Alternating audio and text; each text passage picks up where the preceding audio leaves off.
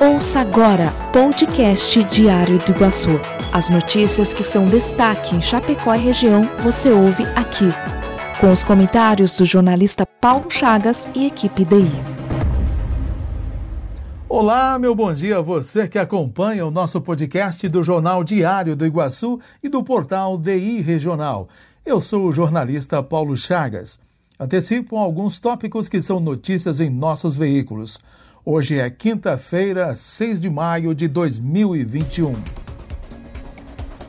A questão dos respiradores. PGE ajuiza nova ação e o governo de Santa Catarina busca resgatar o valor pago e mais indenização. A força-tarefa da Procuradoria-Geral do Estado, a PGE, formada para concentrar esforços na recuperação dos 33 milhões usados na operação de compra dos respiradores pelo governo do Estado, ajuizou nova ação judicial nesta semana. Nos autos, além da busca pelos 33 milhões, os procuradores pedem a condenação ao pagamento de 12 milhões por danos morais coletivos e sociais, totalizando 45 milhões. A governadora interina, Daniela Rainer, salienta que este é mais um passo no intuito de reaver o valor utilizado na compra dos equipamentos que nunca foram entregues. No dia 13 de abril, a chefe do executivo determinou a criação da Força Tarefa com esse objetivo específico. Tragédia em Saudades. Responsável por ataque tem prisão preventiva decretada.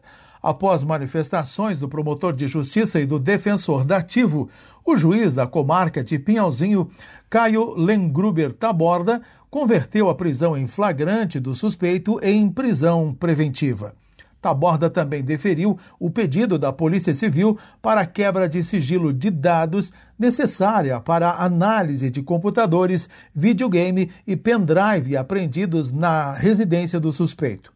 O magistrado considerou que a prisão preventiva se justifica por sua tríplice finalidade é providência de segurança, garantia da execução da pena e asseguradora da boa prova processual. Por outro lado, o defensor dativo solicitou a averiguação de sanidade mental, já que o agressor apresenta traços de psicopatia. O pedido foi indeferido pelo juiz.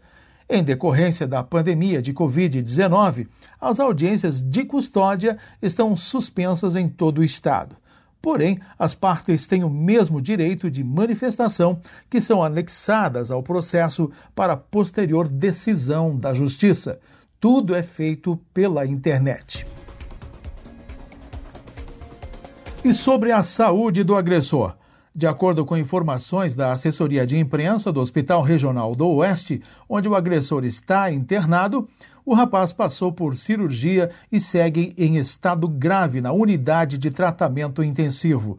Após alta hospitalar, será encaminhado para a unidade prisional, onde permanecerá até a conclusão do processo e julgamento. Muita dor e tristeza marcaram as despedidas. A despedida das cinco vítimas da tragédia que aconteceu na Escola Infantil Pró Infância Aquarela de Saudades na última terça-feira foi marcada por muita dor, tristeza e comoção de toda uma cidade que tem o título de hospitaleira. Os corpos das três crianças menores de dois anos, da professora Kelly Adriane Aniesiewicz, de 30 anos, e da agente educadora Mirla Renner, de 20 anos, foram velados nas dependências do módulo esportivo da cidade. Notícia de Concórdia. O presidente da CDL de Concórdia, Gabriel Sabino, comenta ao DI Regional a respeito da campanha do Dia das Mães, implementada pela entidade. Segundo o dirigente, a data é muito significativa. Dia das Mães, praticamente o segundo Natal hoje do comércio.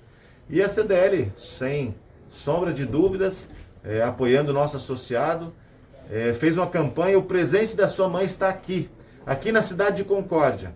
Então hoje nós estamos com todos os nossos associados, empresários, que aderiram a essa campanha e também que compraram a ideia que o presente da sua mãe está aqui, na cidade de Concórdia, para fomentar, para aumentar as vendas, e esse é o objetivo da CDL. Fortalecer o comércio, fomentar as vendas e a retomada da economia para que nossos empresários a cada dia possam passar desse momento tão difícil a poder respirar e vivenciar dias melhores que nós acreditamos que está por vir.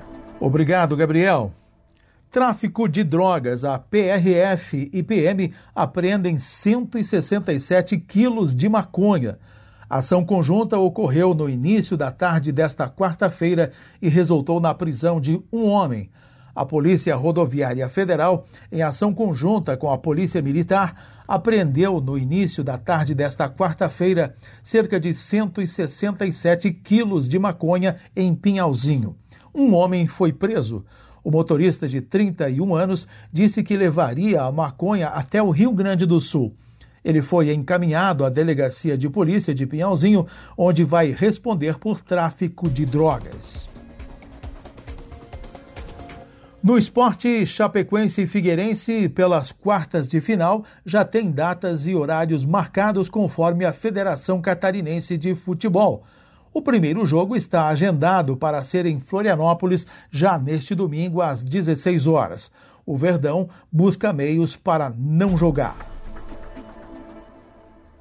E no campo político, a tônica envolve também o caso dos respiradores e o processo de impeachment de Carlos Moisés. A relatora pede o desarquivamento de investigação contra Moisés. A terceira turma revisora do Conselho Superior do Ministério Público de Santa Catarina iniciou a análise do arquivamento sobre as investigações das responsabilidades do governador Carlos Moisés na compra dos 200 respiradores mecânicos junto à empresa VeigaMed.